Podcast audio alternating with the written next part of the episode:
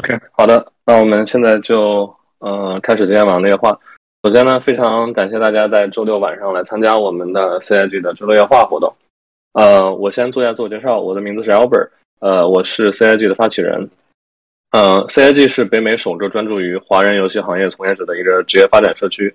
然后我们成立的初衷呢，就是给在北美的所有华语游戏的从业者，以及对游戏行业怀有热热情，然后想加入游戏行业的朋友们。提供一个沟通互助的平台，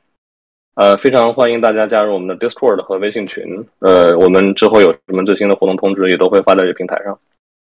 今天晚上的周六夜话呢，是我们去年改版之后的一个就是每周的活动。呃，整体的 format 比较 casual，就是我们会像会跟大家，然后还有嘉宾一起聊一下最近业内比较火的一些新闻啊或者话题。呃，然后大家如果有感兴趣的这个想分享的一些。点也欢迎直接就是举手，我们会盯着这个举手的页面，然后按照先后顺序拉拉大家上来一起和我们分享。嗯，另外就是再做一下我们这个今年第一次 Game Jam 的活动预告，就我们会和 Global Game Jam 合作，然后在一月二十一号和二到二十三号这四十八小时里面做我们自己的这个 Jam Site。大家如果感兴趣的话，可以加群或者联系我们的管理员。另外，我们在 DC 上也有专门的频道，大家可以去那里，然后看呃详细的规则啊，或者说怎么加入这个今年的 Game Jam。呃，本期的主题呢是呃 NFT 游戏，因为从去年开始，无论是 NFT 啊，然后区块链啊、元宇宙都特别火，所以作为二零二二年的第一期 CIG 的活动，呃，我们想把这这个主题拉上来，就是先。呃，怎么说？粗浅的聊一下，然后我们之后可能还会再办一期，呃，就是更更怎么说更 specific 的一期。然后今天可以说是比较 general 的一个 overview。然后我们特意请来了两位呃，在 NFT 游戏行业从业的这个游戏策划大佬，嗯，跟大家一起来分享一下他们眼中的 NFT 是什么，然后包括 NFT 之后的趋势会是怎么样的。另外还有我的。算是同事吧，就是我呃静也是 CIG 的这个 board member member 之一，他会和我一起做这个主持人，呃，今天和大家一起来探讨关于 NFT 的所有东西，嗯，然后大呃，我想请嘉宾来做一下自我介绍，嗯，接下来 Tom，你先来，先来吧，就啊，我先来，没问题，你先来，嗯，先来呗，OK，好的，我啊，我叫壮，中文名叫苏君豪，现在是在一家。啊，区块链啊相关的 startup 公司做游戏开发，现在是做呃 game designer 兼一部分的 PM，呃，我不算是大佬了，也是你在摸索区块链相关的这个领域，对，差不多就是这样。OK，好的，欢迎苏俊浩，嗯，下一位 Tom。呃，大家好，我叫 Tom，嗯，中文名字叫汤仲宁。呃，我现在是在那个 Jam City，呃，Toronto Studio，然后担任这个游戏策划总监。然后，呃，Jam City 最近，呃，正好就是去年十二月底的时候发布了我们的一个新的区块链游戏，也是这个 Jam City 第一款区块链游戏，叫 Champions Ascension。然后我是在负责牵头这个这款游戏的。呃，游戏设计部分包括那个 tokenomic 的这些计划，然后非常高兴今天能跟大家一起分享，然后一起学习。我我本人也是加入 c h a m p 之后才开始这方面的这个呃区块链游戏的这个具体的嗯相关工作，所以也是在学习摸索过程中。好，好的，好的，呃呃，非常欢迎 Tom 来参加我们今晚的活动。呃，静，你要不要做一下自我介绍？啊，我也自我介绍一下。啊，我叫静，呃，现在是在 YouTube 做 b l o。啊，之前我是在 EA 和 PlayStation 做过呃 Corporate Strategy，还有这个呃 Business Development，就是呃企企业战略和呃商业发展的这些一些岗位吧。啊，然后对于 NFT，我也是。还在这个一个观察和学习的阶段，所以今天也是想多听一听两位嘉宾的这个分享，然后呃，看看大家能不能共同探讨一些有意思的问题。谢谢。OK，好的，呃，那我们就话不多说，开始进入主题。呃，其实我觉得，首先我们要先了解一下，或者说我们现在要下一个定义，怎么是 NFT 或者区块链？然后，呃，我们先把这个定义谈清楚之后，我们之后就好接下来下一步的去谈谈整个的这个话题。那我想先请问一下两位嘉宾，就是你们觉得，呃，到底什么区块链？然后数字货币 NFT 和这个区块链是有什么样的关系？呃，郑郑还是你先来啊，有压力了。呃，区块链反正它最早出现怎么说呢？据我了解，反正是和比特币一块出现的吧。我觉得它只是一个。是一个模式，是一是技术，但同时也是一个模式吧，是一个点对点的那种电子记账的系统。嗯，是一种去中心化的模式。呃，怎么说呢？嗯，像区块链就是呃，比如说呃，我们现在的转账记录都是靠银行转账的，像区块链的话，它转账是所有这条区块链的用户呃来记录的，呃。相当透明，相当公开，然后也没也没有一个中心的管理者，呃，你只要给别人转账之后，所有人都看得到，都知道这个账转过去了，然后把这个信息呢打包成区块，呃，就是像那些挖矿的，他们其实就在干这个打包的工作，呃，把这些记录的呃转账信息打包成一个个区块，再串联成一条链，就形成了一条区块链，这这这是我的呃理解吧。嗯，呃，具体技术手段其实会更复杂一些，但我没有研究过他们技术是怎么实现的。对，呃，对技术层面上，其实呃，我也并不是非常的理解。但是从这个呃 NFT 游戏或者说广义的呃链游来说，它的一个特征就是说，呃，你所拥有的就是啊游戏内的资产，呃，在链游上它是呃。是唯一的、可查的，然后并且是，呃，专属于你本人的。这一点就跟传统的游戏可能会有一个比较大的差异，嗯因为大家可能也，呃，听过很多，就是我们把它当做笑话来听，就是说，比如说，呃，你在，呃，我不不点名去提哪家运营商了，就是你在某个游戏里边拥有的这个，不管你花了多少钱买到了这个虚拟物品也好，虚拟资产也好，虚拟货币也好。它在本质意义上来讲是不属于你的，而是属于这个游戏研发公司或者说发行商的。但是这个链游或者说 NFT 游戏，嗯，在这一点上面就是有一个本质的区别，就是说，呃，你的 NFT 资产是，呃，确实是属于你所有，而且不会呃被其他人复制或者说，呃，就被被其他人窃取。我想这可能是一个比较大的差异。嗯。那么，要不我们 OK？那也聊明白。那听下来就是区块链，可能我听完是大概有两特征，一个是去中心化，另外一个就是不可复制或者这种唯一性。就你比如说，你有这个物品，就整个链上或者整个世界就只有你这一个，对吧？然后没有办法，就别人任没有任何办法去复制或者说去假冒伪劣。啊，对的，对。要不啊，怎么说呢？我觉得我们必须先把区块链的这个基础的逻辑整明白，才好。继续往后讲 NFT 的它的属性吧。OK OK 好，那区块链就是具体呃它的属性是什么？就像呃刚刚说的呢，就是嗯，比特币它这个它怎么说呢？它那个神秘人中本聪他发明了设计的整这个整套系统吧，呃。怎么说？就比如说 NFT 这个东西，它是独一无二的，没错。但比特币是另外一种呃属性吧，它是货币，而 NFT 是像是一种电子凭证一样的东西。呃，它这个比区块链这个系统呢，去中心化，所有所有用户都是呃运营者、维护者。嗯，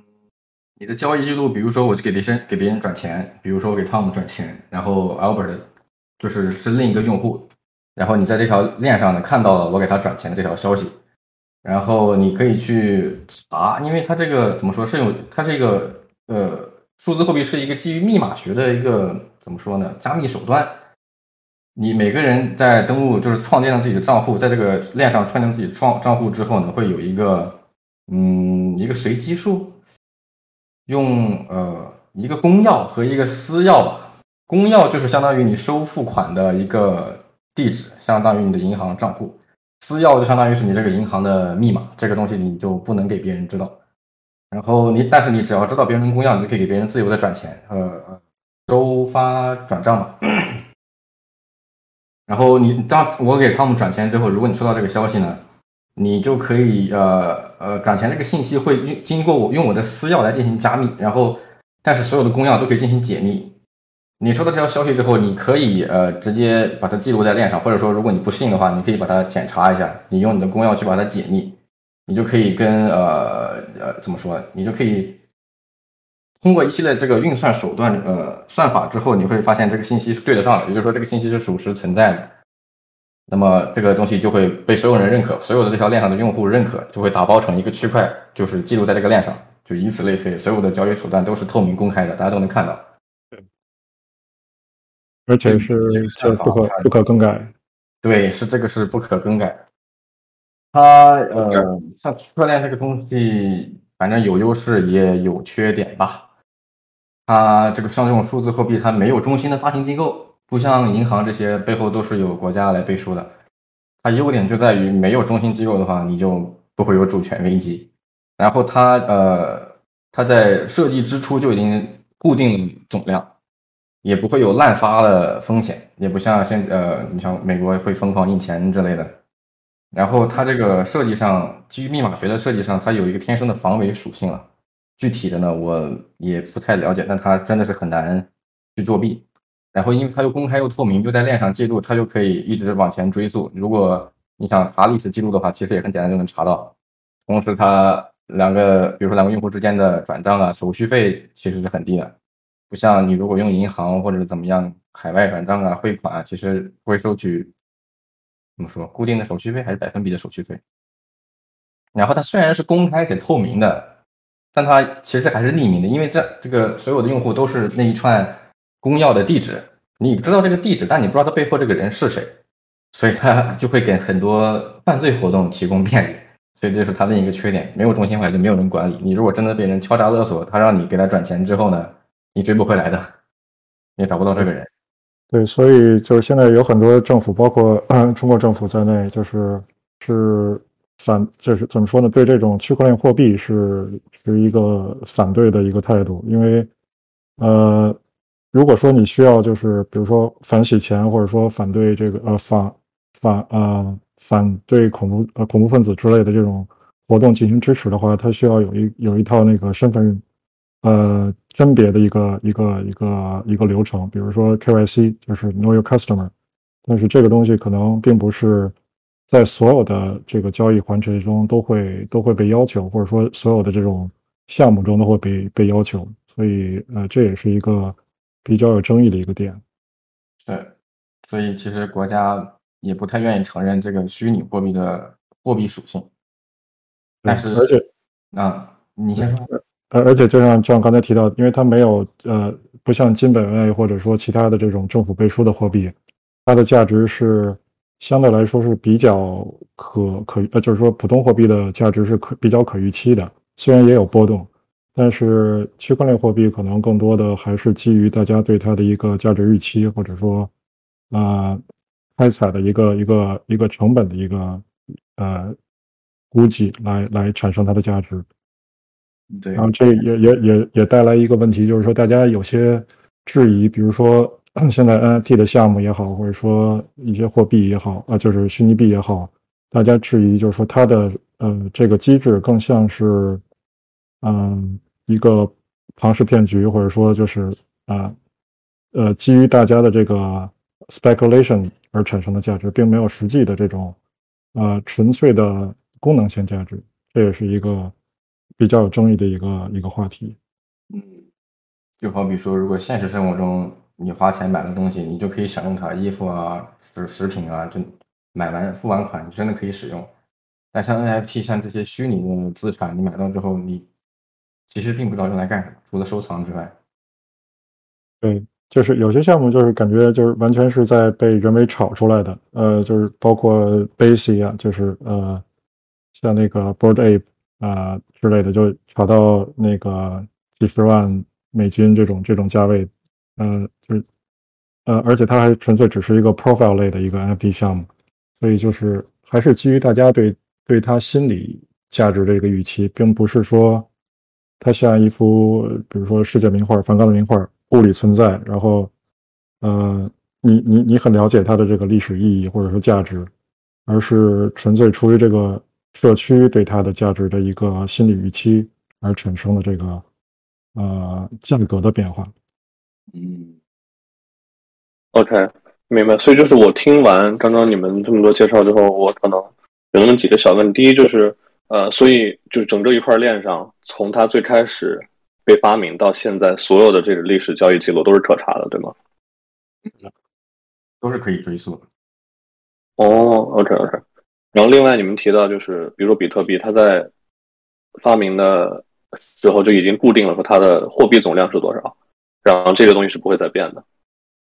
是，像这种我虽然不确定比特币是以什么。呃，技术实现的，我知道，像以太坊，像他们的智能合约，你在里面写了的内容是不能更改，除非你发新的合约。旧的合约部署上去之后呢，东西都不能更改，数量就是固定的。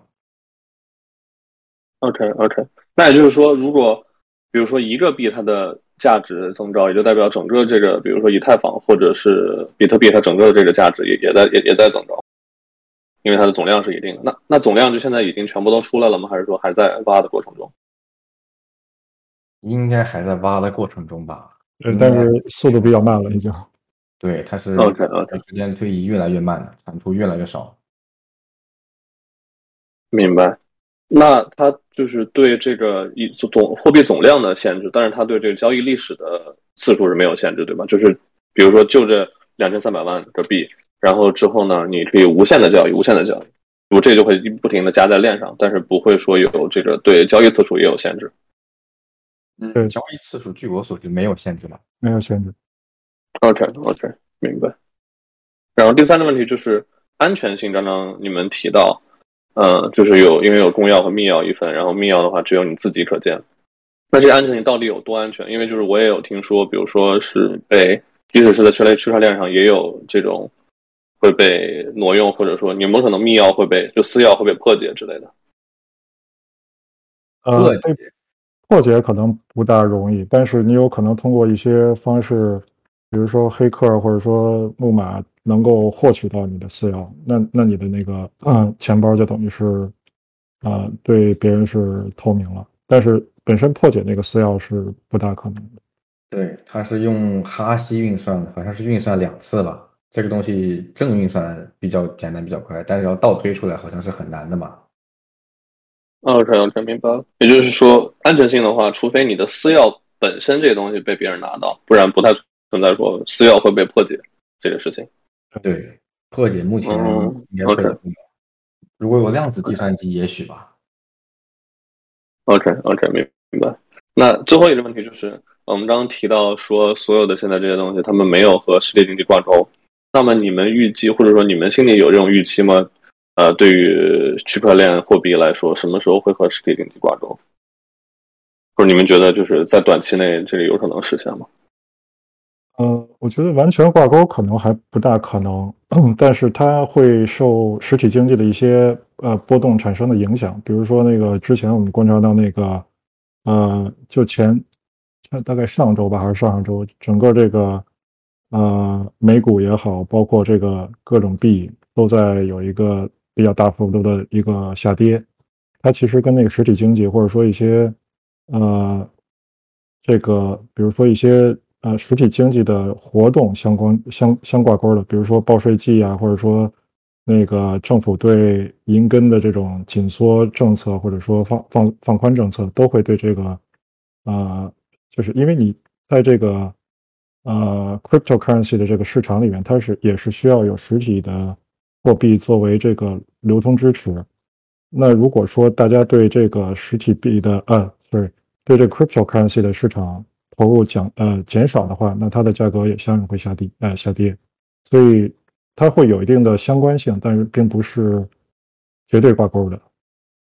嗯，而且我觉得国家作为一个中心化的集团吧，它其实并不希望自己发行的货币受到数字货币的冲击吧，它应该也不会允许真的挂钩。但是好的，但是呃，从又从另外一个层面上来讲，其实美国呃，包括一些那个证券交易市场，它也在接受一些虚拟货币进场，呃，所以这也是一个比较新鲜的事物。但是它的这个呃审核要求，或者说呃对你这个整个呃虚拟货币项目，或者说虚拟呃 NFT 游戏项目的这个监管，或者说呃各种呃要求都非常严格。比如说那个 Axie Infinity，它其实是经过了那个。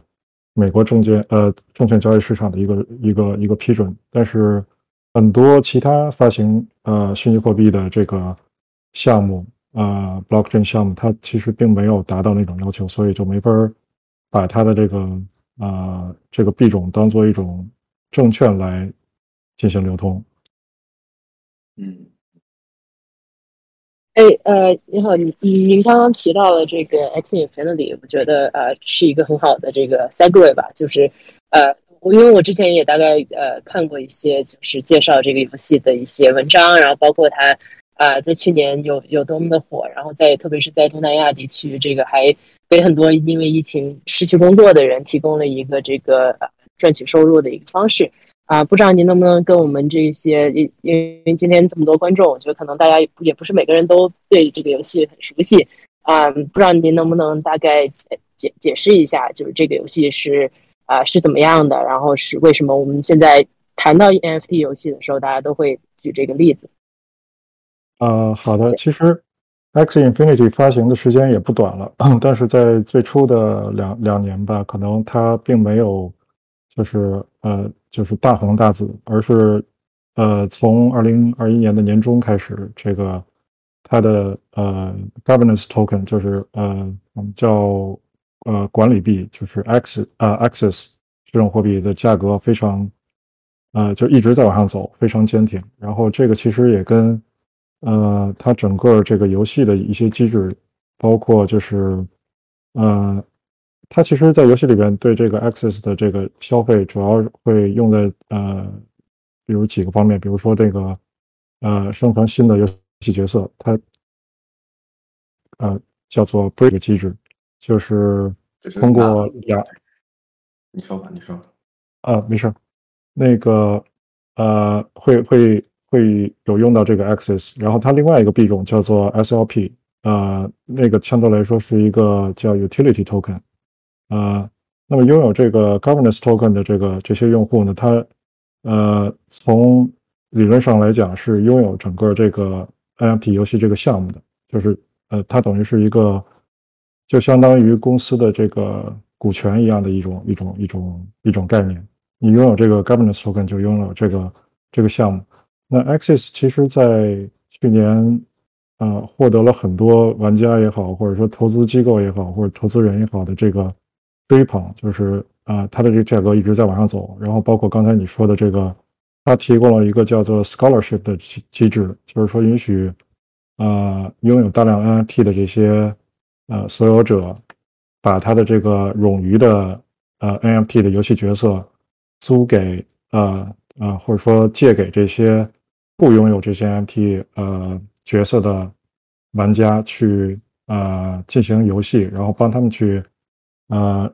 采集游戏里边这些呃，包括 Access 也好啊，包括这个 SLP 也好的这些的虚拟的 token，然后他们来呃进行一个提成，然后同时也给这些啊，比东南亚主要是在菲律宾的这些嗯，就是劳工吧，呃，来获得一个就是获取收益的一个一个途径。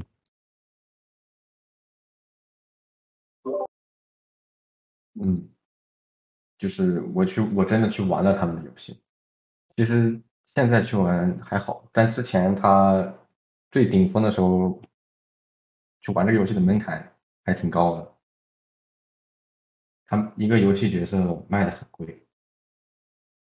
对，现在可能最便宜的大概呃八九十刀或者一百刀左右，但是呃最最高级的可能能爬呃。能到四个 million，差不多吧，就是最最最最顶级的，呃，可能叫价能到四个 million。所以就是这每一个类似于可玩角色，其实本质上都是一个 token，对吧？对，都是无论是九十刀的也好，还是对，都是 NFT，就是都是 NFT。对。OK，那 NFT 的全称是什么？呃，英文叫 non-fungible token，就是不可分割的这个。就是非同质化代币，就比如说你比特币一个比特币是比特币，两个比特币它还是比特币。NFT 呢，一个它就是这么一个东西，两个 NFT 它可能是，就你 X Infinity 来说，它的游戏角色其实就是那种宠物，你就好比说是 Pokemon Pokemon 里面的那些呃小精灵吧，那些宠物，对，每一个和每一个都不一样，它是不会叠在一起的那种。嗯，就是它其实从游戏机制上来讲，Axie 呃，从本质上来讲还是呃有这个仿 Pokemon 的这个这个思路的。然后它是这种 就是回合制的这个三 v 三的这种战斗。然后从游戏机制本身来讲，可能对于传统的就是呃手游也好，或者说呃 PC 端游，或者说呃甚至 console 游戏来说，它还是比较简单的一个游戏机制。呃，倒不是说它游戏本身设计的有多么的出彩，而是说它基于这个呃就是 blockchain 的这种经济体系，使它这个游戏本身里边的这些 NFT 也好，或者说它的这个呃 FT 也好，就是我刚才提到的这个 Axis 和 SLP，啊、在推动这这这些币种的这个价格在上升。嗯，那这些币种它们本质上是区块链货币吗？还是它们就完全只是游戏内的虚拟货币？呃，都是在链上的。都是在链上的。对，然后他们自己发行的货币，你可以这么理解吧？数字货币。OK OK，然后每一个货币会有自己的一块链，对吗？还是说每个货币可以有多做一块链？要不你是可以在同一条区块链上发行很多种货币。Axis 是基于以太网，所以那个，但是他们用的是一个就是呃 side 他们自己的一个 side chain 嗯，他们做了自己一条侧链叫 Rolling Chain。Ronin 呃 Ronin 以他们那个 gas fee，就是每笔交易会收取你的手续费。现在以太坊炙手可热，手续费很高，很贵。嗯，OK OK，那听下来，其实就现在有很多种不同的这个区块链技术，是吗？呃，最早的区块链，就比特币的那个区块链技术，它是开源的，是可以复制的。也就是说，大家如果想做的话，可以基于它那套技术，自己很轻易的就可以发一条呃发一套货币出来。对然后现在游戏应用比较多的一个是这个以太坊，另外一个比较新兴的是那个 Solana，这两个比较相对来说是游戏用的比较多的链。对，这就是两条区块链，你就好比说是两个平台吧，Steam 和 Epic，可以这么比喻。OK，那就是这些不同的技术，它们就是特点。你刚刚说，比如说区块链是全开源，那以太坊和那个你们刚刚提到另外一个，它们的特点，然后有什么优缺点吗？各自。以太坊应该说是非呃现在最主流的一个一个链，但是那个它呃主要的这个实施结构或者说技术呃实施结构，呃我们管它叫做 Layer One，就是 Layer One 和 Layer Two，就是呃它的两个不同的技术技术解决方式。那么主要现在大部分的项目还是基于 Layer One 的，那这就像那个张刚才提到，每一个交易。呃，每一个 transaction 都会导致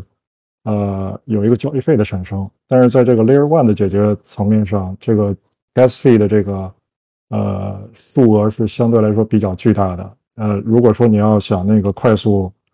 呃实施交易的话，那这个呃 gas fee 的这个嗯、动态的价格可能会很高。如果说你要等很久的话，可能这个 gas fee 会会降下来，但是呃始终这个 layer one 并不是一个非常嗯，对用户友好的一个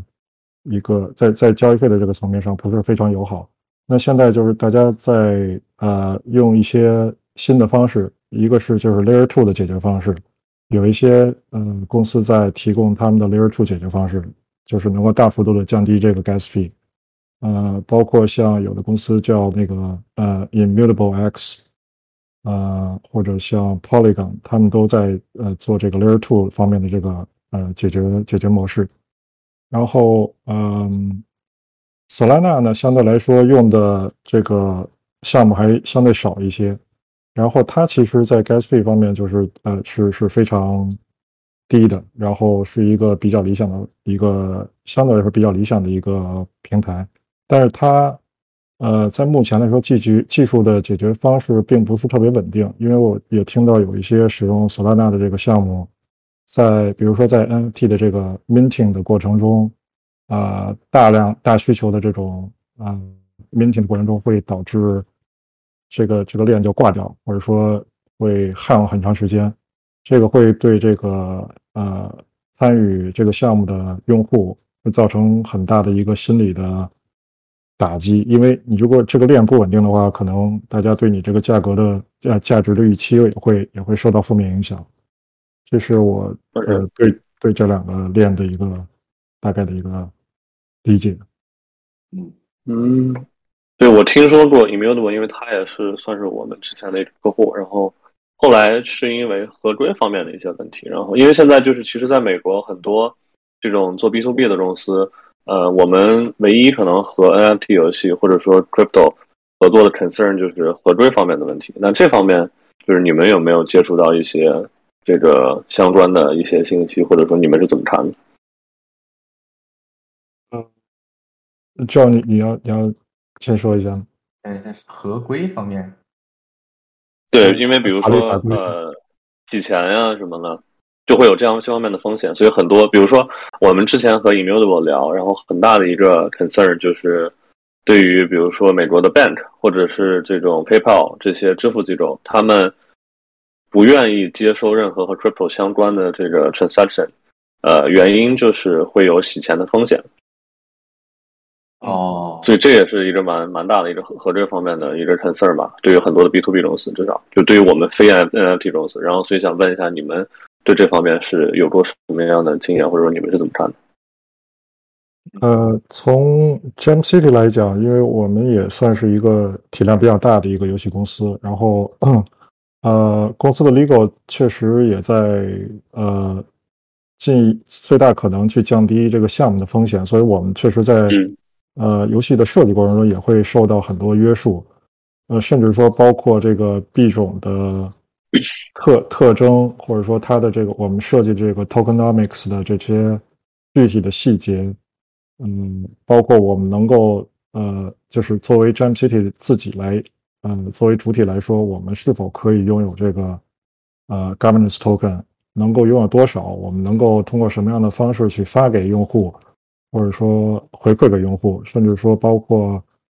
呃，我们对社群的奖励能够用多少 token，它是什么量级，这些其实都有很多限制。嗯，而且就是不，呃，从公司法务角度来讲，他们也在呃摸索过程中，或者说在跟政府的一些监管机构在不断的进行沟通。呃，一直到现在为止，我们也不能说完全。摸透了所有东西，只是在，呃，走一步做一步来学一步，这这种这种这种状况，呃，所以针对这具体这个问题来讲，肯定会呃有很多政府的限制，包括刚才我也提到，就是说你如果想呃让你的这个 governance token 成为一个呃呃 security，就是拥有 security 的这种属性，就是证券属性的话。它的这个合规的要求就会更复杂。OK，明白。对，感觉大家都是在互相就在就是一步一步摸索的阶段。嗯，我们也是一样。而且作为一种初创公司嘛，开发过程其实更为艰难。像这种反洗钱或者反犯罪手段的话，嗯。这种治理币的分配机制是考虑过，但是反犯罪的话没有详细的讨论。反正就我是没有参与到。对，可能那个更多层面上是在以太坊这种呃这种主链货币上，而不是说在你具体项目的这些货币上。因为你再再怎么着，你这个具体项目的货币它的发行量还是相对有限的，然后。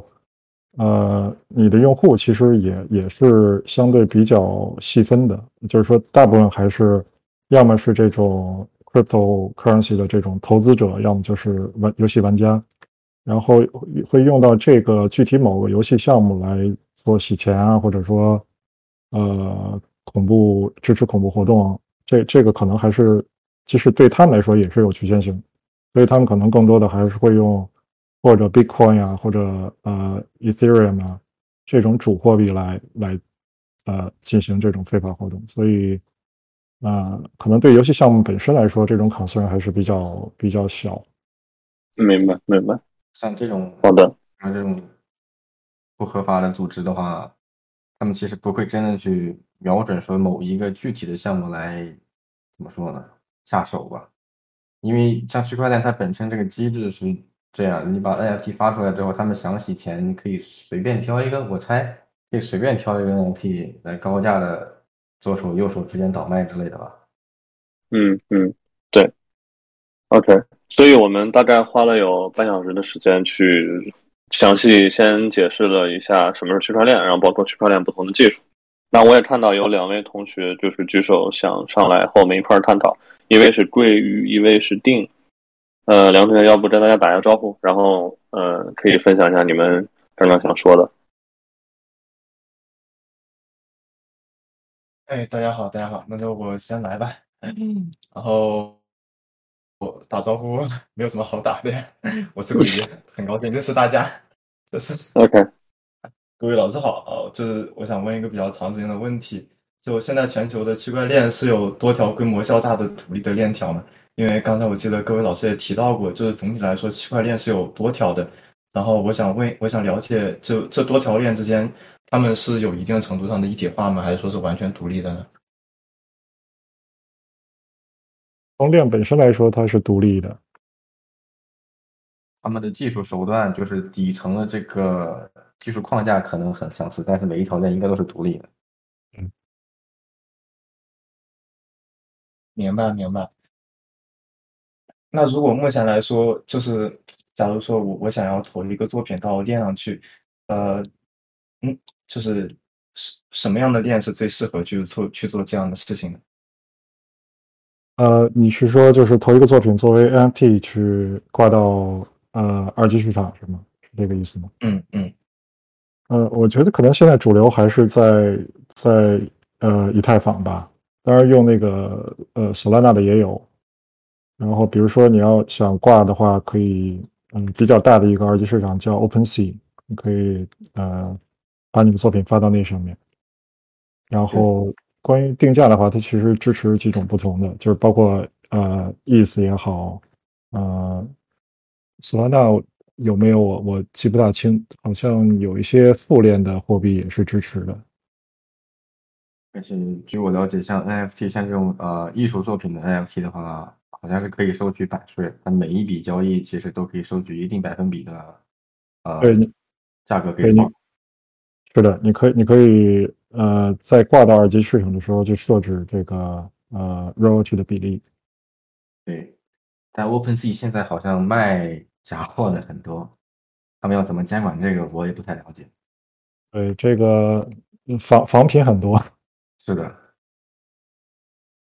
因为他说白了，其实如果是艺术作品，你要么就是真的是一张图片。你如果把图片保存下来，你也可以自己再做一个 NFT，用同样的图片放上去。这样的话，要买的人他可能只能自己去那样去去查最早的一个一个到底是谁做的，是什么时候发售的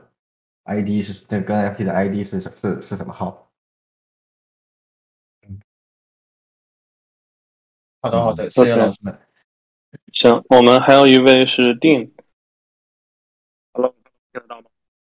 能听到，能听到。哎，大家好，呃，我丁一，呃，我是本身是动画师，然后我也经常在群里跟小伙伴们互动，呃，感谢两位几位大佬。然后我有两个问题，因为呃，NFT 现在游戏很火嘛，然后我关心区块链也有一段时间了，我想问，我不知道我理解对不对啊？对 NFT 游戏这件，目前的 NFT 这件事儿，我觉得 Crypto 是不是就可以理解成一个不受呃各国限制的、没有法币那种限制的一个全球通用的货币？然后 NFT 游戏呢？所谓 NFT 游戏呢，就是利用了这个 crypto 这个特性，然后做了一个呃不受比如各国法币之间兑换限制或者汇率影响的一个全球通用货币的交易系统。我可以这么理解吗？这是一个第一个问题。嗯。呃，第我把问题都说好，都说完得了。第二个问题就是，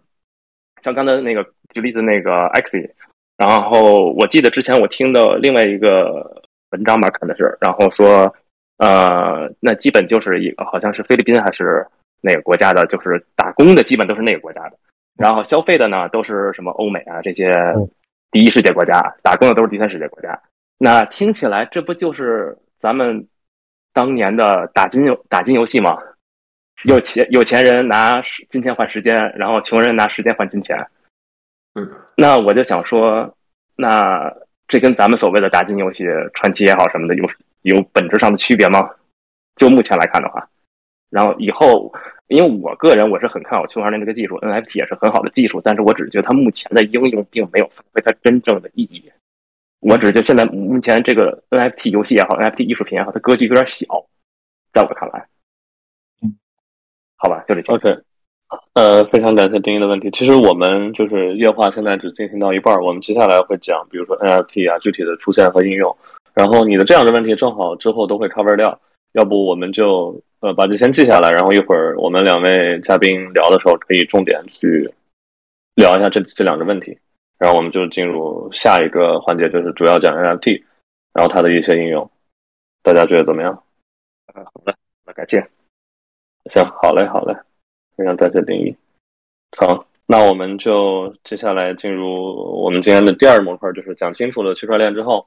我们想聊一下到底就是 NFT 这东西是怎么出现和它的应用是什么。因为刚刚两位也聊到说，NFT 就相当于就是一个不能分割的一个 token，然后它是独一无二的。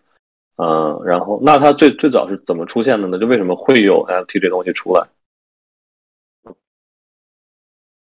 它怎么出现的，我其实不太了解。但是 NFT 这个东西呢，嗯，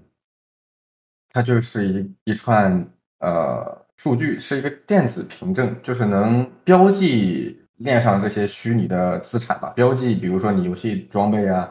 他们艺术家创作的那种虚呃数字艺术品啊，给它一个标记，然后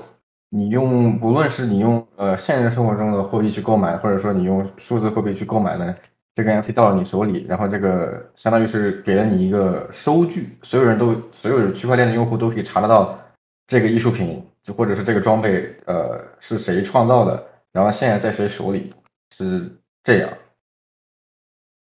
它其实比比特币出现好像晚了，其实也算挺久的吧。它好像一七年才出现的 NFT，但是比特币是零八年出现的吧？对，好其实 NFT 是对收收据啊，你哎你说吧。啊，那个 NFT 最早出现应该是呃跟那个 Crypto Kitten 呃 Kitties 呃相关的，就是因为呃有它这个 token 其实有呃两种不同的这个这个标准，一个是一呃 ERC 二零，然后一个是呃就是比较新的一二 C 七二幺。那一二 C 二零呢，基本上是呃就是我们通常说的这种 fungible token，就是包括你呃呃，不管是比如打个比方，Axie Infinity 里边的这个 Axis，就是它的这个呃监呃 governance token 也好，包括它的 utility token 就是 SLP 也好，它都是在这个 ERC 二零这个标准上的。但是那个呃，我在游戏里边，就是比如说 Crypto Kitties，它需需要每一个角色都是独一无二的，然后是就是不可复制或者不可不可分割。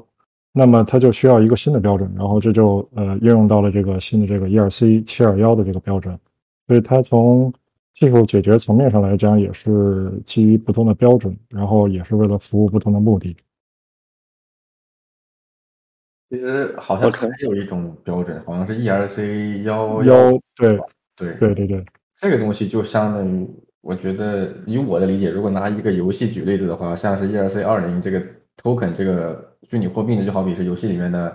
金币啊，或者是你充值获得的钻石，是这种货币属性的了。嗯然后 ERC 七二一 NFT 的话，就相当于是你的游戏的装备，而但是你的游戏装备其实每一个每一个都不一样，它可能长得一样，但是每一个每一个都是有自己独一无二的 ID 的。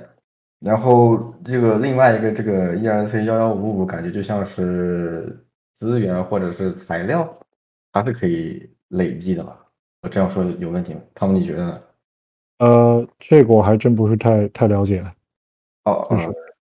哎，哦，OK OK，啊没事，自己呃，是这么回事。行行，我大概听明白了。就可能说，那 NFT 的话，它比较合适的应用，你们觉得觉得在游戏里面会是什么样的？因为就包括呃，有你玩游戏就可以挣到这个币，这是一种。然后另外的话，可能这种比较 special 的 item，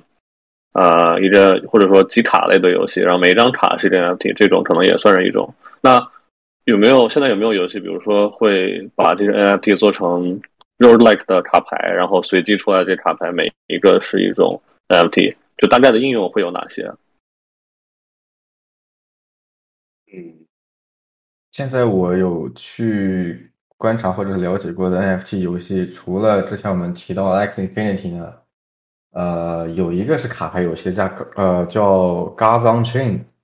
它每一个它每一个卡牌应该我记得没错的话，好像都是 NFT，和炉石传说有一点类似，或者和昆特牌有点类似的那样的卡牌游戏。嗯，OK OK，对。然后其实现在最尤其是最近这一一两个月，呃，冒出来的这个新的游戏的 NFT 游戏的项目也也非常非常多。那个包括一些有一些呃大佬参与的，比如说那个有一个 Big Time，它很多是原来暴雪啊，包括那个 Epic 的一些那个嗯核心成员出来做的一个项目。然后那里边也有这个游戏角色，包括也有这个游戏的装备。然后它呃很这这些这些东西基本上都是 NFT 的属性，就是说每一个都是独特的。但是也有一些游戏，就是说它呃用了另外一种方式，就是说它并并不一定说每个 NFT 从嗯 attribute 就是从属性上来说独特，但是它有一定的那个叫啊、呃 print count，就是复制数量，就是呃打个比方，就是像那个有一款足球游戏叫 So Rare。嗯，它的概念就是说，呃，嗯，世界呃主要的一些联赛里边的这些球员，然后根据球员的这个，呃，怎么说呢，他的这个能力，或者说，比如说像梅西啊，像什么姆巴佩啊这种特别牛的这种这种球员，他可能会呃发行跨度在，就是因为他每每个 NFT 也有它的这个叫 scarcity，或者说叫 rarity，就是我们常说的这个稀有程度。呃，在 So Rare 这个游戏里边，它最高级的是叫 unique。那 unique 的这种等级呢，就是说这个卡只有啊、呃，在整个这个系统里面只有独一无二的一张。比如说 unique 的姆巴佩或者 unique 的梅西梅西只有一个，但是梅西他也可能会有，比如说 epic 等级的卡。那这个 Epic 等级，它可能就会有十张一模一样的，但是它有不同的序列号。呃，就比如说那个从一到十，它这个这这十张梅西的卡，哎，都是 Epic 属性，而且它的这个能力值也都是完全一样的。呃，这也是另外一种做法。这样，呃，这个这个做法的好处就是说，它不用说，呃，发行很多绝对独一无二的这种角色，或者说游戏道具也好，而是说它可以。通过限量啊、来跟这个 rarity 或者 scarcity 来绑定的这种方式，来提高它的 NFT 的发行量。嗯，应该来说也是一种呃比较好的一个赚钱的方式吧，对于对于游戏发行者来说。OK，所以这听上去就像比如说《魔兽世界》里面我们说那种橙装弹刀，呃，属性可能是差不多的，但是它就是因为它足够稀有，然后这样也不会说完全呃独一无二，但是也会。有一个很高的一个价格，相比于其他普通的对吗？是的。OK，OK。那这种情况就是我想请问一下，因为你说是相当于是同一个 NFT，它复制了十次吗？还是那它每一个还是独一无二的吗？每一个是独一无二的，因为它的它的有一个 attribute 叫叫 serial number，就是或者说 print count，呃，就是你的这个序列号是在你的这个系列序列里面是独一无二的，就是我可能有十张。嗯 Epic 的梅西卡，但是每个人的编号不一样，有一到十的编号。所以理就论上属性可能是一样，但是对对对它的对 OK 明白。就就比如说你魔兽世界里面的弹刀限量就十把，然后这弹刀零嗯到零二，打出来十把之后，全世界就是所有魔兽世界的玩家都知道，OK，这十把弹刀都被人打出来了，都在谁谁谁手里，但他们都是一样的属性，只不过有零一零二，的序列号。OK，明白明白。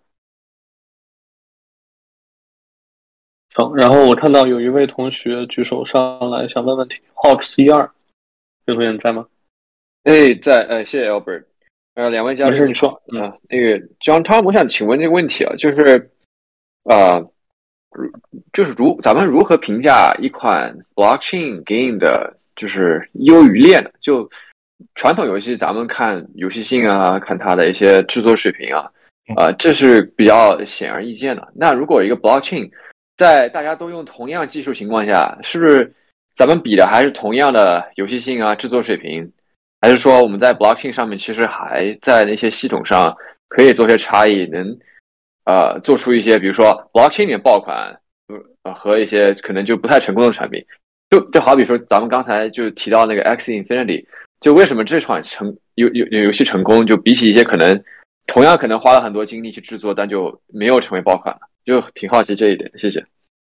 对，其实呃，从游戏性来讲，我觉得现在大部分的炼油或者说正在在发行的项目还没有达到一个就是像传统游戏一样的水准。呃，一个是因为就是很多项目是由一些小团队或者说呃，并不是专以前从事游戏开发的这种团队来发行的。呃，它的价值主要体现在它的这个对这个 tokenomics 的这种这种系统的认可程度上。因为主要来说，呃，大部分先期的这个进入一个呃 NFT 游戏项目的这些用户，大部分还是投资呃 crypto 的投资者。呃，如果他们看好你的这个经济系统、经济体系的话，就是比如说，因为我们都把这些定义，呃，虽然它叫 NFT 游戏，但是实际上它也是一个呃 DeFi 的一个一个一个项目。然后大家主要是基于对这个呃这种 token 经济体的体系的这个认可来来来来投投入进来，所以很大程度上来说，它的价格是价值是体现在这个投机性上。然后，但是我觉得这个游戏性肯定会将来成为一个比较大的一个差异化的一个一个方式，因为越来越多的这个游戏公司已经就是真正从业呃在游戏行业的这个从业公司也好，或者从业人员也好，也在开始啊、不断的进入这个领域，在在开发出新的项目，所以游戏性的角度来说，肯定会越来越好，而且这个从游戏性的角度，呃，它能够给你的这些呃 token 带来更多的，就是我们把它叫做功能性，或者说叫 utility。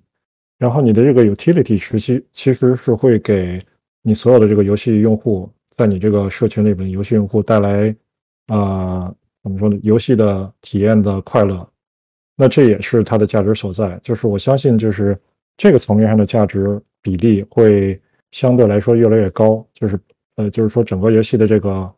呃价值并不完全由投机来所所决定，并不由由你这个 tokenomics 决定。我相信这是一个趋势。然后另外，你提到这个 X Infinity，它之所以会很成功，就是因为其实 NFT 游戏有一个很很大的特点，就是呃，我们把它叫做一个新的啊、呃、游戏模式啊、呃，因为我们原来有这种从啊、pay to play，就是 premium 的游戏模式，发展到这个 free to play，然后到现在就是 NFT 或者是炼油，它的一个新概念叫做 play to earn，就是说你通过玩游戏你能够啊、获得收益。呃，我记得有一个游戏好像是叫呃 God and Chained，也是一个呃 NFT 的游戏项目，它在它的官呃首页上就有一个很醒目的一个一个一个宣告，我们是说二零一九年大概有八十多个 billion 的呃呃 US dollar 被花在游戏里边，但是玩家并没有从这里面挣到一分钱。呃，就是它其实就就是在突出这个新的概念，叫做 Play to Earn。呃，那 X Infinity 其实就是最早来践行这个这个理念的一个东西，呃，一个一个一个产品。嗯、就是像菲律宾或者说东南亚的这些呃收入较低的这些呃玩家，其实他们并不是真正为了体验这个游戏的呃好玩性来来去玩这个游戏，而是他们就是把它当做一个工作去挣钱。呃，但是反过来说，它也证明了就是玩游戏来挣钱是可行的。呃，而这些 NFT 的游戏项目也在希望通过这种理念来呃创造一个正向的循环，就是说你你你进到这个游戏，通过你的努力，通过你的不管是 grinding 也好，或者说投资也好，你是可以收到收到回报的，收到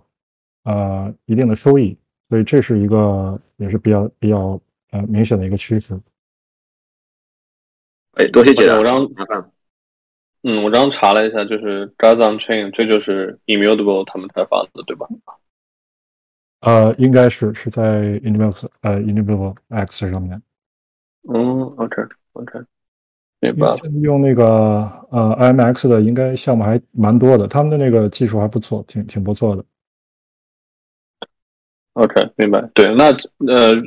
既然说到 Immutable，也可以大家分享一下，如果 Immutable 就是有想去区块链公司找工作或者实习的话，可以关注一下这家公司，它就叫 Immutable，然后是一家澳洲的初创团队。如果需要内推或者是媒体研究，因为我和他们的 team 之前也有过一些合作关系。对，呃，那我们聊完了 NFT 的话，呃，我们下一个话题是就是元宇宙和 NFT 游戏。这两个是怎么结合在一起的呢？呃，这样你你要先聊聊。呃，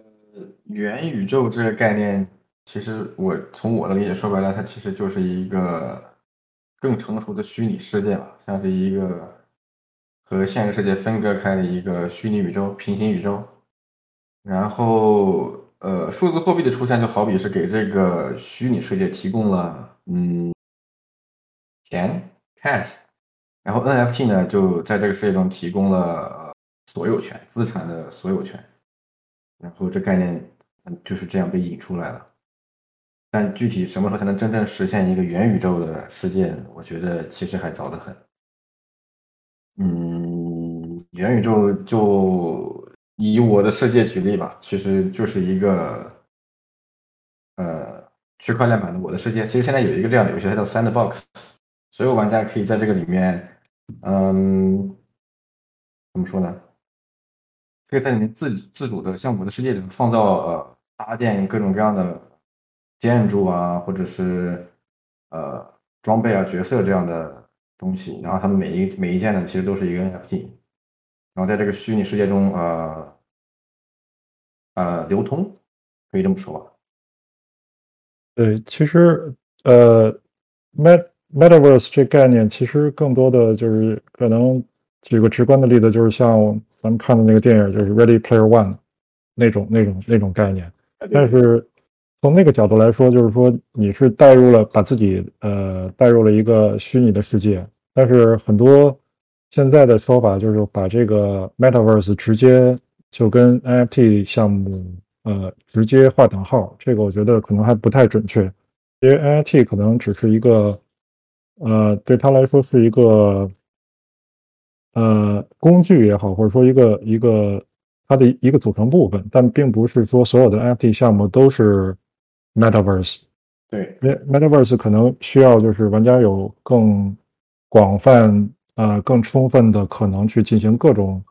呃可扩展的这种交互。呃，就像 Sandbox，它其实你从呃就是。只是从这个游戏本身的体验来看，它可能跟那个 Minecraft 也好，跟 Roblox 也好，都有很大的相似性。但是，呃，跟 Minecraft 和 Roblox 最大的不同就是它运用了这个 Blockchain 的这个这种这种呃呃工具，或者说 NFT 的这种解决方式，来给它里面的数字资产呃做了一个定义。我觉得这这可能是最大的呃差异。但是从长远来说，我们可能幻想的这个真真正意义的 Metaverse，也许会是大家戴着这种 VR 眼镜，或者说甚至再发展几十年或者呃多少年，有这种直接进行呃脑机接口的这种这种呃控制方式，让你直接能够把自己的思想体验带入到这个虚拟世界里边。我觉得那可能是呃更准确的对 Metaverse 的一个描述吧。嗯，对。我觉得像是元宇宙，我觉得它可以元宇宙里面可以包括 NFT 这样的区块链游戏，但是区块链游戏不是元宇宙的全部。嗯，明白。那听下来，嗯呃，静你说，你先说。啊，没有，我有两个问题，你可以，你可以先，你如果是要总结一下的话 OK，对我是想总结一下，那听下来其实就是无论是 NFT 还是区块链游戏这种，他们本质上对于元宇宙来说，其实只是提供一个以后去实现整个元宇宙的这个一个框架，或者说一种一种技术手段而已，并不是说肯定最后就会成为 NFT 这样，或者说成成为一个区块链游戏，就是之后的元宇宙，可以这么理解吗对我是觉得现在很多明白。项目把自己叫做元宇宙，有点夸大其词了。啊，不，元宇宙现在其实是一个非常炙手可热的，怎么说呢？噱头。对，尤其对，尤其那个 Facebook 都改名了，这个对，但我但 Facebook 怎么说呢？元宇宙其实我们对吧？它就是一个虚拟世界，并不是代表就是不是跟游戏划等号。比如说在那个 Ready Player One 那个电电影里面，你可能在这个场景或者这一个星球上面，它是什么样的画风？可能是科技更更发达一些的呃城市中，你可以在这里赛车，然后在另外一个场景中，你可能就就就会有点像那种魔法世界，就是有各种兽人啊、精灵这种族的另一个呃游戏中，呃另一个场景中进行另一种类型的游戏。对或者说你你也不一定永远是在进行游戏，你也可能是在这个虚拟世界里边去工作，对然后去去挣钱也好，对就它对，就相当于是另外一个虚拟的人生一样。就是在这个对，就在这个虚拟世界中，其实不只有娱乐这一条。你就比如说现在，我觉得疫情的这个情况，其实推动了这这种行业的发展。你现在大家呃远程办公、网上办公或者上网课这些的，到最后如果元宇宙真的实现了的话，大家都可以就可以在这个虚拟世界中，呃，怎么说，更有更更好交互体验的上班和上学吧。然后除了游戏，其实你还有别的娱乐活动，比如说像之前 f o r n i t e 不是 Travis Scott 在里面办了一场虚拟的演唱会嘛？你也可以通过在元宇宙中参加这些演唱会啊，去各种呃旅游啊，哪怕是旅游啊这些的。嗯，而且 干娱乐活动，可能在虚拟世界中你可以用另一种方式实现。嗯而且我觉得可能元宇宙还有一个很重要的一个特征，或者说呃必然趋势就是呃 UGC，呃就是你不可能指望这个元元宇宙的一开始的这个开发者去不断的永恒的给你提供新的内容，而是要需靠这个需要这个社群去为它创造新的内容。对对，所有在这条在这个世界中的用户都会自主的去做一些创作一些新的东西出来。这也可能是为什么 Roblox 那么火，可能就是因为他们的 UGC 足够的好。嗯就比如说，现在其实很多大企业已经行动了，就在 Sandbox 里面买地，像那种虚拟土地的资产，嗯哼像是像是还有那个 Decentraland 一样，也有很多大企业进驻了，比如说像 LV 啊、GUCCI 啊，在里面买一块地，然后在上面搭建了一个虚拟的商店，卖他们的衣服和鞋，当然都是数，当然都是数字资产。嗯哼，OK，明白。行，那我们接下来可以回答一些刚刚就是大家问的问题。我们首先从呃，要不先从定义的问题来，然后之后我们可以问可以问 Jin 的问题或者什么。对对对。刚刚丁一的第一个问题是，就是目前 NFT 在游戏中的应用是不是就是利用 crypto 这个技术，然后提供一个跨越各国，然后不受法币啊，或者是就是去中心化的这样一个经济系统？这是他的第一个问题。我觉得 NFT 游戏的要想要利用的不是说呃虚拟资产不受各国法币限制这一点，我从我的理解，我的角度上觉得，我觉得只是因为游戏中的所有的装备、所有的东西，玩家都可以自由交易，而不是说，比如说像现在中心化的那些网传统的网游、手游也好，你开出的卡片都是不可交易的，层次的装备打出来之后也是不可交易的。但是 NFT 游戏里面所有的资产基本上玩家都有自主的管理权、控制权吧。我对 OK，它等于限制不是第一个考虑的地方。对，它给给你提供了一个就是官方的机制，呃，就有点像那个原来呃 Diablo 3里边的这种那个拍卖市场一样，但是呃不同的可能是就是你 Diablo 3如果说停止运营了之后，那你所有的这个这些虚拟的东西就不存在了，就也更谈不上价值了。但是 NFT 即使说我这个项目本身可能会呃不存在了，但是它还是这个东西还是存在链上的，就是还是有可能被激活或者说怎么样。然后当然现在也有也有很多就是用户存在疑虑，就是说呃有一个词汇叫做 rug pull，就是说这个项目呃的初创者卷钱跑了，那这个这个项目其实也本身没有价值的，但至少说呃。从从某个意义上来说，你这个 NFT 是不会被消灭的。然后刚我记得刚才电影还提到了一个一个问题，就是说它是不是跟原来比如魔兽世界打金一样的一个一个一个方式？比如说现在的这个 X 的，嗯，这是他第二个问题。对对对，这个 scholarship，其实我从我个人理解，它本质上没有差异，但是它可能就是通过 NFT 的这种呃这种环境，使得你这个呃。整个的这个交易也好，或者说，呃，你的获取的这种虚拟资产得到了一个更好的保障。但是我觉得从从游戏游戏的或者说这个规则机制上来讲，嗯，应该是没有太本质的差异。嗯，像 NFT 游戏虽然大家自由度很高，但是其实最初的这个世界就这个游戏世界的规则还是呃开发者规定。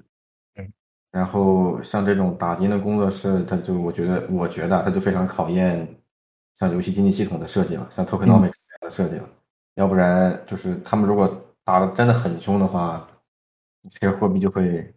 不断通胀，无限通胀。对，对，这呃各种价值就会被扰乱嘛。没错，这其实就是 X 现在面临的最最大的一个问题，就是因为它里边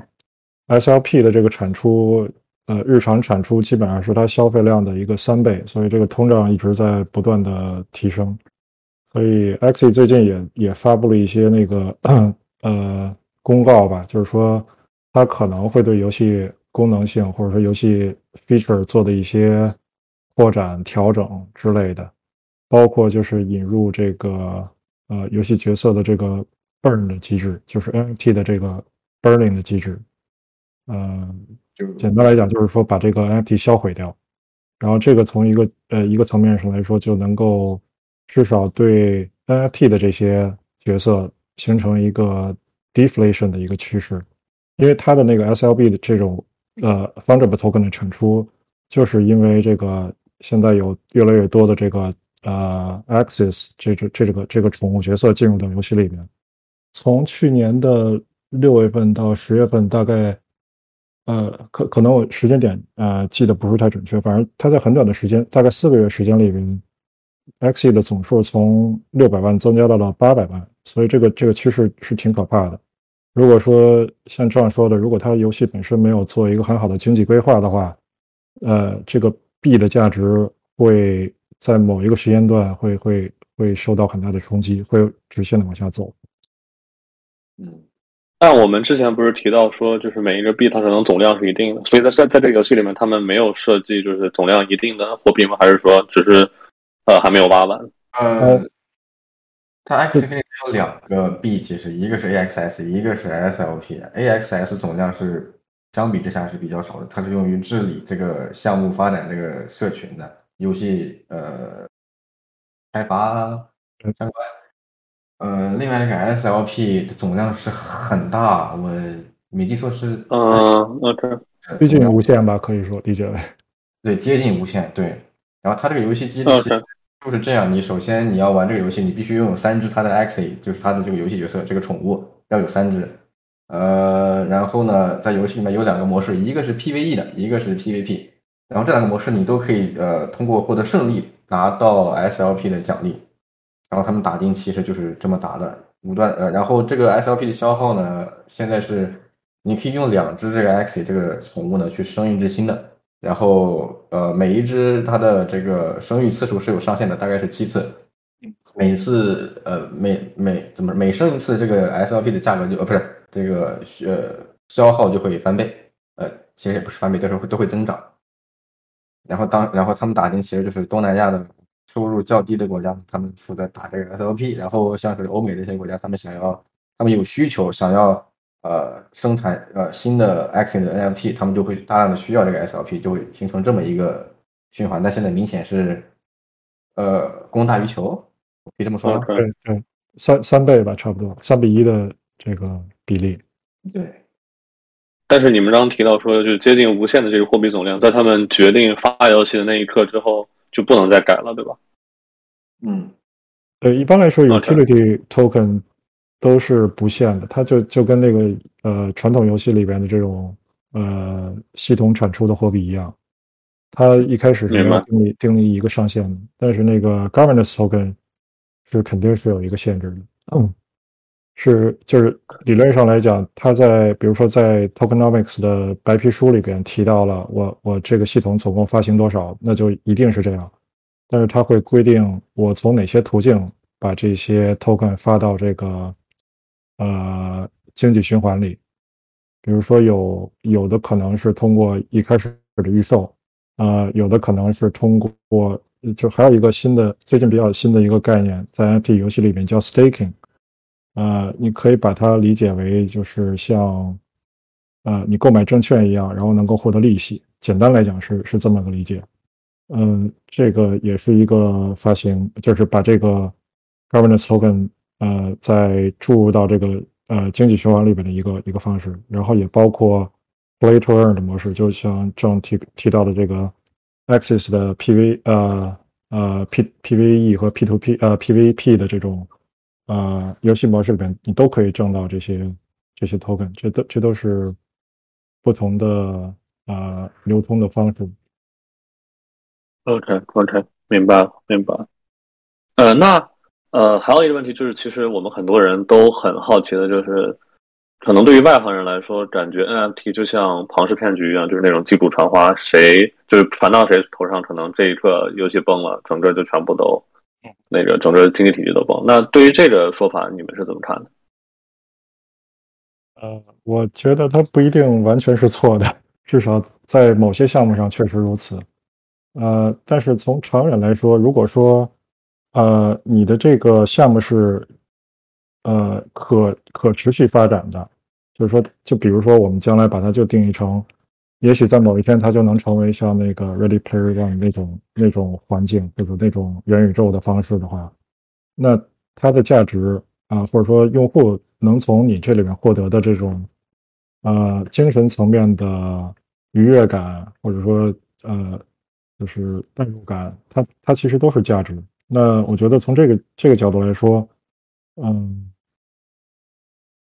应该说它就不是一个庞氏骗局了，而因为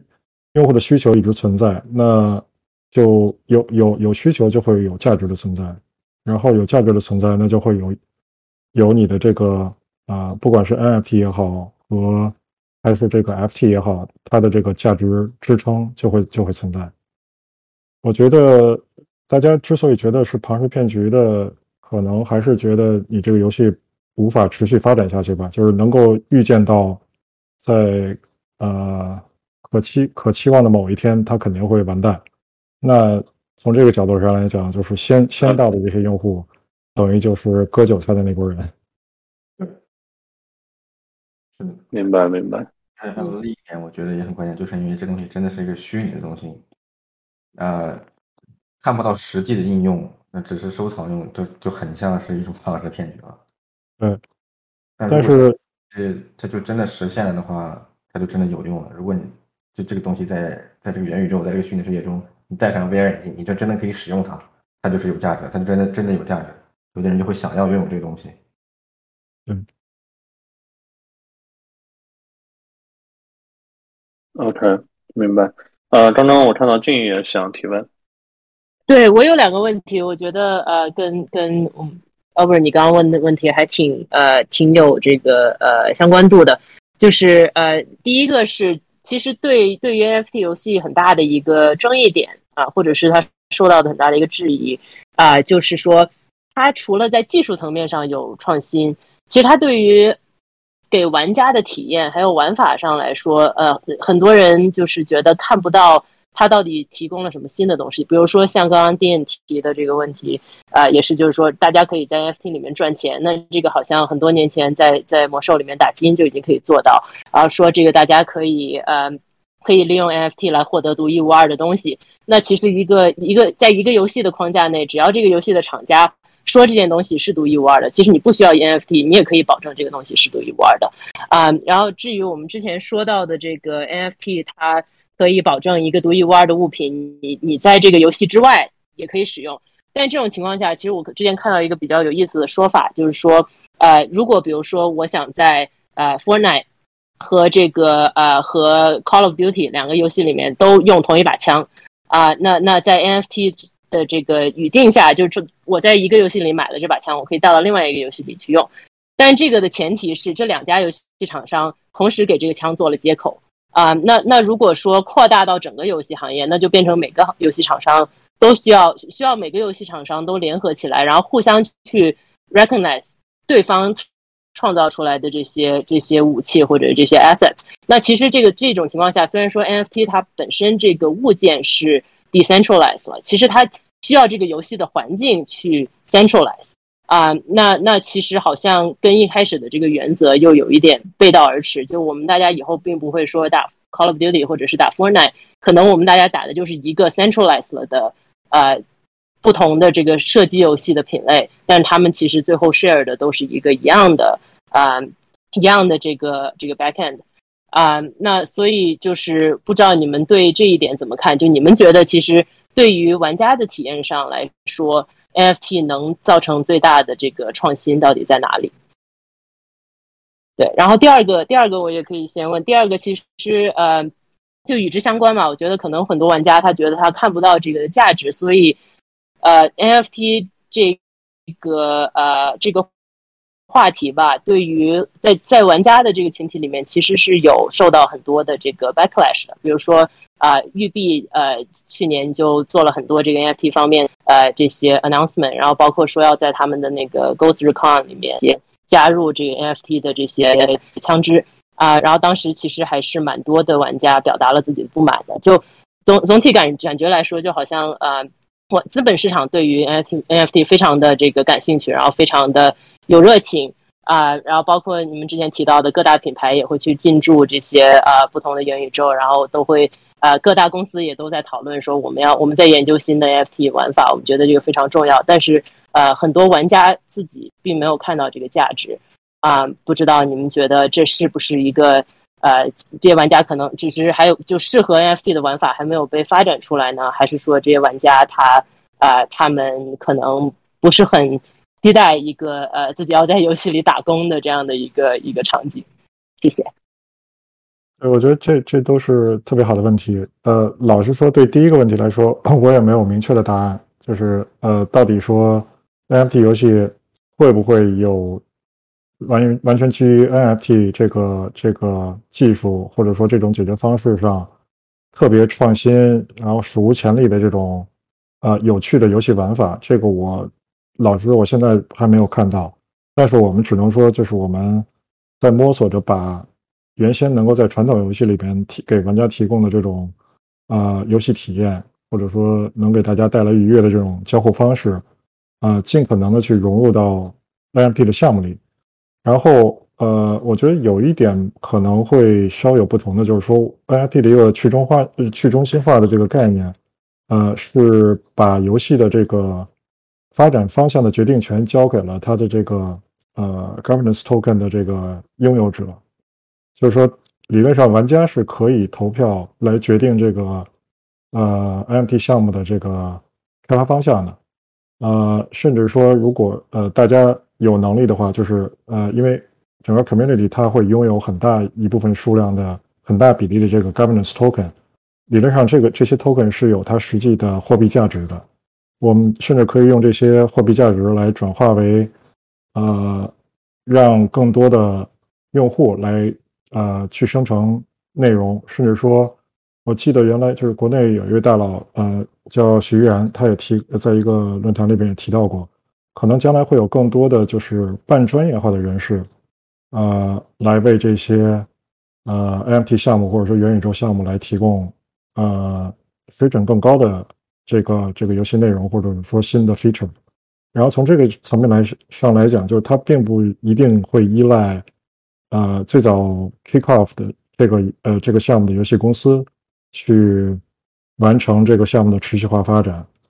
嗯，所以我觉得这这可能是我们希望能够达到的一个一个一个一个一个目标吧，或者说一个方向。嗯，对。然后我觉得像刚刚说，比如说游戏各大厂商如果联合起来，同呃给同一个 NFT 赋予了功能，比如说在各种各种各个游戏中可以同时使用这一个 NFT，我我觉得其实从 NFT 这个机制上，不止游戏厂商可以这么做，就像刚刚汤姆说的，其实玩家也可以自制给这个给这个独一无二的 NFT 来进行赋能。它我我觉得它最终。还是比较符合它这个去中心化的概念的，而且我刚刚说的那个国内个大佬说的这个想法，我觉得就好比是之前的魔兽争霸或者现在 DOTA 二一样，很多玩家会去自制地图，对吧？他自制一种游戏机制给大家给其他的用户玩家玩家来一块游玩。嗯，其实 Sandbox 这个项目就已经是在往这个方向做了，就它也在融入很呃，不光是大的厂商在里面买地。包括他也在跟其他的一些呃 NFT 项目在打通，呃，允许其他的 NFT 项目呃把他们的这种比如说游戏角色带入到三呃这个 Sandbox 这个环境里面来。当然，呃，这个确实是需要多多个游戏厂商去去协同去去做的这么一个事情。如果说像刚才举的例子，Call of Duty 的里边的枪能够在 Fortnite 里边用。这个可能是需要，呃，这这两两家巨头去去实现一个达成一个共识的这么，呃，一个前提吧。对，这个趋势感觉还是要很久的。呃，对，有可能将来，呃，会由玩家的这个需求来驱动，呃，这个这个目标的最终实现。因为可能呃各个游戏厂商都会从这里边获得到他们呃所期望的利益，就就是大家都不再是短视于自己呃卖自己的道具啊或者卖自己的 Game Pass 来来来来获取利润，而是说能够通过呃给更大的这个游戏群体去提供服务，然后打通各个游戏的这种。啊，内容来获取更大的价值，我也许就是到了那一天，大家会自然就会去做这种事。嗯，也许应该也许会实现。像刚刚说的，像玩家的需求，其实就好比说是现在区块链这些项目，他们呃建立的像那种 DA 呃道那个投票系统，拿着他们治理币的玩家也好，或者是投资人也好，他们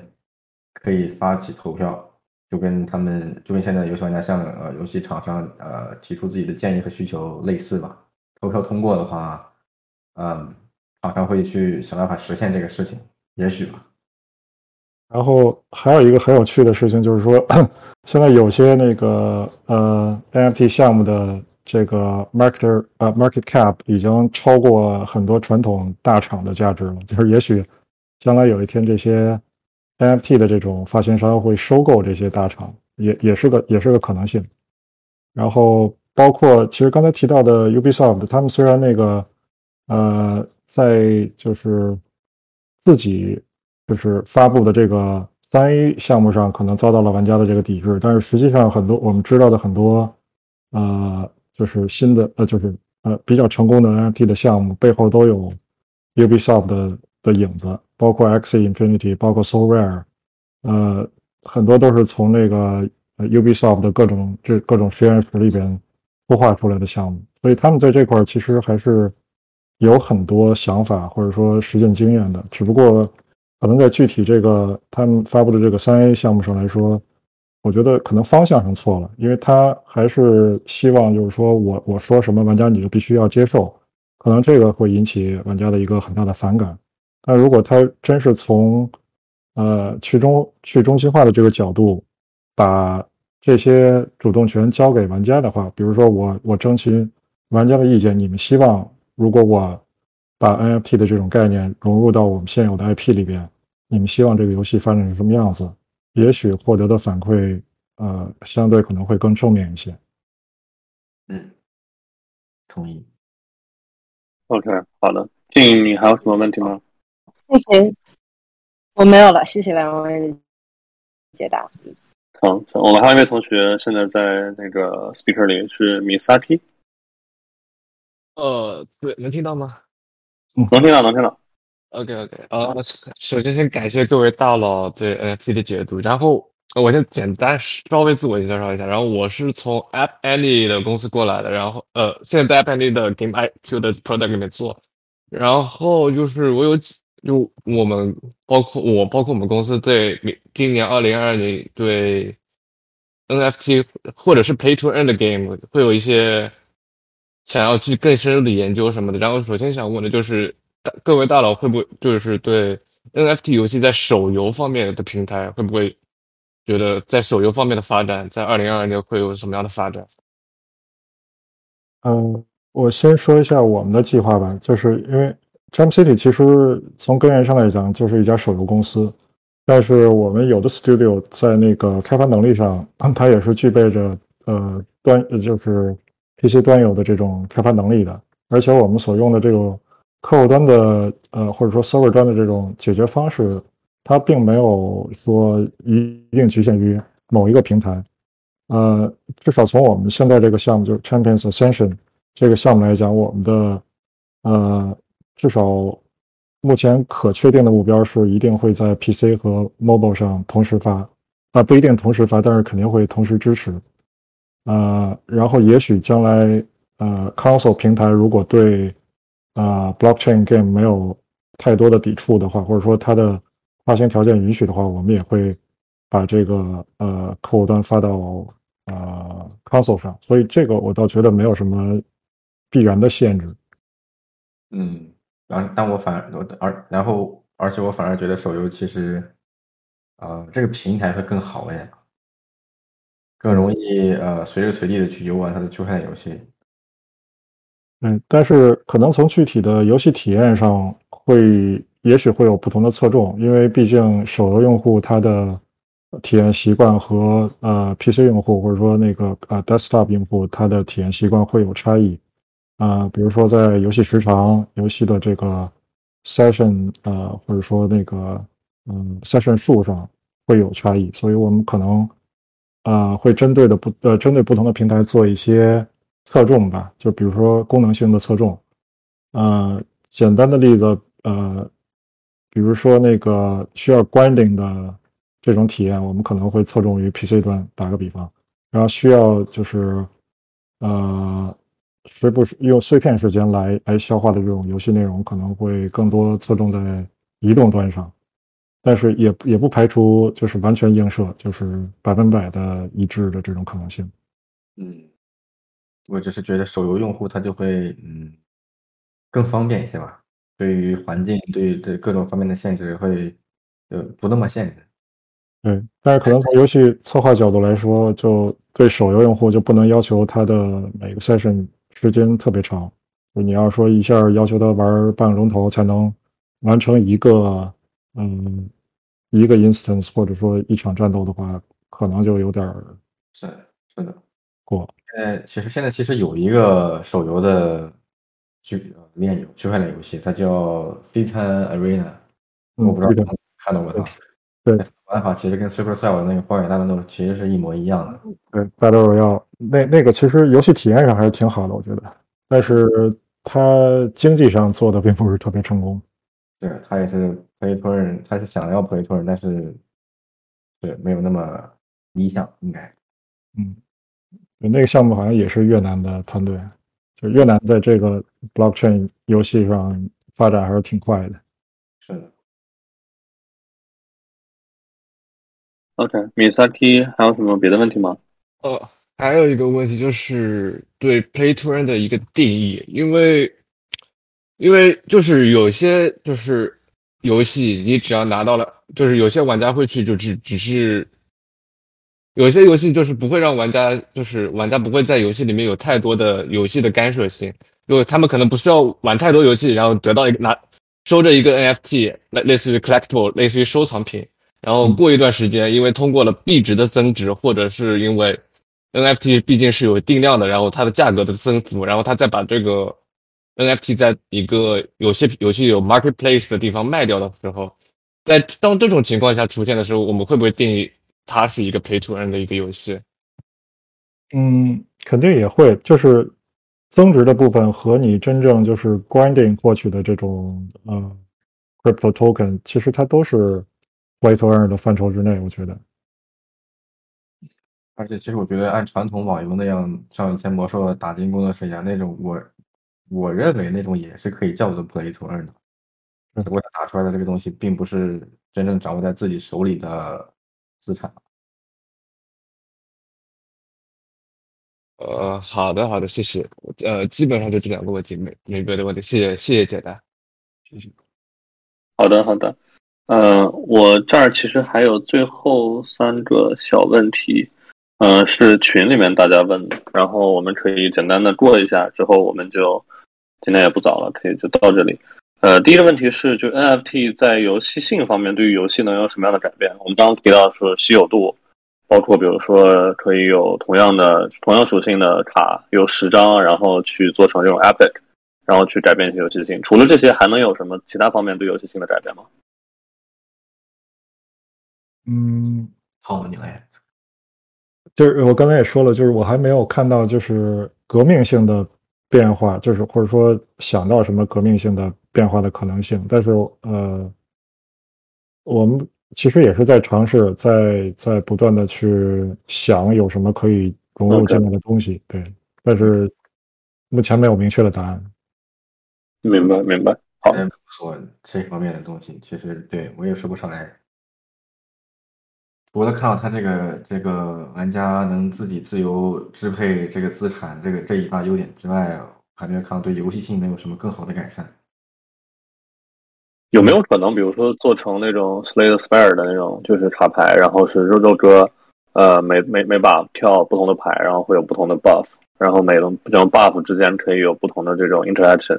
然后这样去做一个 NFT。呃，就现现在市场上有没有类似于这种的？就是怎么说呢？就是传统游戏能够实现的 NFT 游戏肯定能实现，因为它的 NFT 并不决定于你游戏的呃，并不决定你游戏的这个玩法的设计。从某种意义上说，但是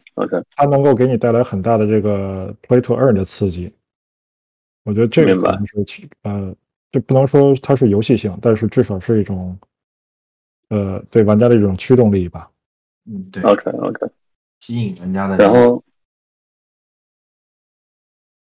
你说，你说啊，没事，我说，你说完。模式这个 play to earn 这个模式算是一个吸引玩家的手段吧，就玩法上其实明白，嗯哼，大的区别吧，我认为。好的，行，呃，那我们第二个问题就是，呃，现在很多人都觉得 NFT 游戏是那种割韭菜游戏，或者说里面很多都是投机者。那就是据你们观察，目前真的是这样吗？还是说其实还是有相当一部分的玩家是真的说冲着 gameplay 游戏性去玩的？或者说，我觉得换一个角度，就是在你们看来，最终的这种 NFT 它的这个怎么说，它的呃情况会是怎么样的？会是说，还是有很大一部分是为了，比如说去挣钱或者投机，然后另外一部分是这种比较硬核的玩家，还是说大概是一个什么样的比例？啊，这样你先来。就是从我的亲身经历来看，比例我觉得百分之八十是冲着 play to earn 来的，另外百分之二十是真的想试试游戏的。但而且这是现在的这个情况，对吧？不是，不不能说是现在情况，只是从我的经经经历上来看。但是，而且这剩下的虽然他们也是想要玩游戏的，想要体验游戏的，但同时他们内心其实也抱着。啊，投资的心理来的，明白，就是想挣钱的想法，大家都是有。是的，嗯嗯，可可能，呃，我我希望啊，未来可能就是真正为了游戏本身娱乐性的体验进来的用户占的比例会越来越越大。对，我相呃，那那个才是真正这个这些 NFT 游戏最终价值能够可持续发展的一个呃有效的动力。如果大家都是投资者的话，或者投机者的话，那那这个项目肯定就是一个庞氏骗局了。对对对，同意同意。那就说到其实最后一个问题，就是那如果从游戏性的这种角度出发，呃，汤姆，这样你们有没有什么推荐的？比如说二零二二年我们可以期待的一些 NFT 的游戏？呃，市面上有一些能看到还是挺有趣的设计，包括那个 Big Time，呃，就是我刚才说，呃，Epic 和啊，包括那个，嗯，Fortnite，呃，sorry，啊，Epic，包括 Blizzard 的一些一些主创做的一个游戏，那个那个游戏从世界观的设计上挺有意思的，然后包括它对。呃，它有一些类似元宇宙的这种这种呃设定，比如说你可以买地盖自己的这种呃自己的生活区或者说生产区，然后包括可以自己 craft 一些道具，然后呃或者说通过战斗获取一些 loot，然后这些 loot 里边可能也有会给你带来新的 IP。呃，那个游戏我是觉得从设计角度来来说应该挺有意思的。然后我们在做的这个 g m t 在做的这个项目，其实也是有蛮大野心的。呃，我们希望能够就是它不仅仅是有战斗，有呃就是就是土地的这种经营建造，包括玩家自己创造的这种经济系统，逐渐替呃取代最初系统提供的经济系统。就比如说。你需要买买东西或者造东西，嗯，将来可能都是去玩家自己的这个商店里边，或者说，啊，工厂里边去去去去创造，然后大家进行交易，而不必需要这个最早系统的这个提供这些嗯设施，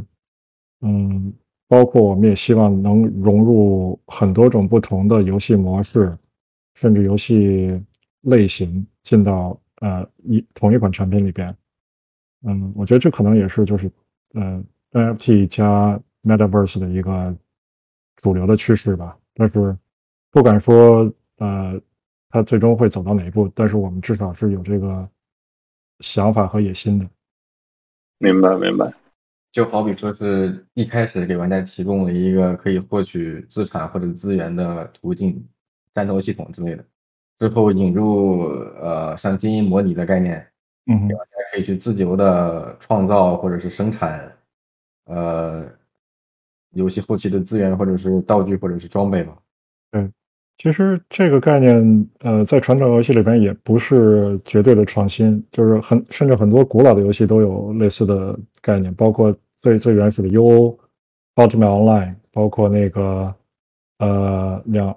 二十一世纪初有一款游戏叫 Shadowbane，啊，它其实那那。就是很多游戏里面都有类似的这种这种想法，但是我们觉得现在的技术呃实现手段可能比之前要更更好，而且嗯加上元宇宙这个这个这个这个概念嘛，呃可能我们也希望就是能够借助这个概念把把这个游戏的复杂性嗯包括可玩性能够提高上去。对，明白明白。都已经有过，但是 NFT 的出现使这个模式就更有意思了吧？OK，好，那我也提前预祝两位的游戏大卖，因为我知道你们都在就是呃，我知道 James D 是最近这周还是上周刚官宣了你们的 NFT 游戏对吧？呃，应该是年前年前官宣的。年前 OK，OK，好的好的。然后现在那就是正正在呃，就是发白名单。好的，所以大家有兴趣的话可以关注一下。